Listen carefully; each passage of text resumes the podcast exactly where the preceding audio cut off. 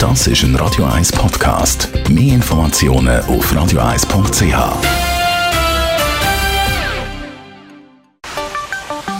Der Finanzratgeber Radio 1 wird Ihnen präsentiert von der UBS.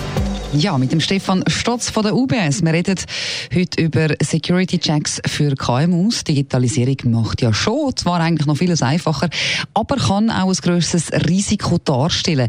Was ist also für KMUs sicher? Äh, digitales Banking? Eine wichtige Frage. Nicht nur für mich privat, sondern eben, wenn ich Unternehmer bin oder in einer Firma arbeite. Wie sicher ist eigentlich in dieser ganzen Digitalisierungsbewegung bei uns KMU? Ähm, zuerst einmal einfach sicheres digitales Banking, ähm, dass man äh, nicht einfach kann quasi Zugriffssachen ausgeben, sondern dass wirklich ein persönliches Login besteht und dass das eben auch persönlich ist. Das hat etwas zu tun mit dem Passwort. Ähm, Passwörter, die gehören einem selber. Ähm, über die gibt man keine Auskunft, auch wenn man gefragt wird. Und am besten sind die im Kopf hinein.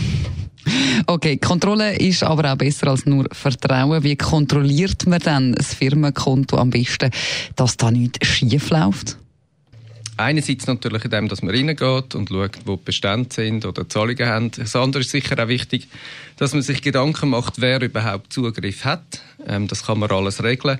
Heute gibt es natürlich so ein bisschen Helferli kleine und das sind so wie automatische Benachrichtigungen, wenn etwas passiert. Ich finde, da gibt es drei, die sind gut, die sollte man prüfen. Das erste ist äh, Saldoinformationen.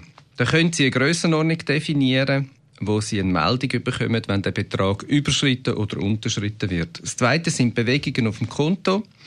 Das heißt, man kann eine Information bekommen, wenn eine Aktivität auf dem Konto stattgefunden hat. Und das dritte ist natürlich, dass man die begünstigsten, sprich dem, wo man die Rechnung zahlt und das Geld bekommt, dass man die muss bestätigen, dass nicht einfach irgendwie plötzlich jemand ab dem Konto ganz neu, wo man noch nie Geld angezahlt hat, Geld bekommt. Mhm. Ähm, und ähm, wie bleibt man dann am besten in Kontakt mit dem Kundenberater von der Bank? Also auf welchem Weg ist der Kontakt am sichersten?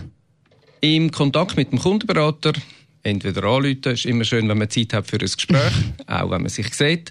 Und das andere ist natürlich, über die meisten Online-Banking-Applikationen kann man auch gesicherte E-Mails schicken, wo man weiß, der Kanal ist sicher, die Message ist genau von dieser Person und mhm. das gilt dann auch.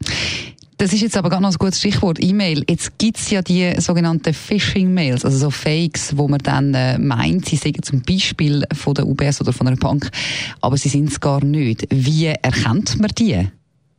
Erkennen ist schwierig, weil die werden natürlich immer raffinierter. Wichtigste Information vorweg. Eine Bank fragt sie nie, gar, gar nie per E-Mail nach ihren Login-Daten oder einem Passwort. Das also eine sehr wichtige Information. Vielen Dank, sehr schön. Stefan Stotz von der UBS für die Informationen.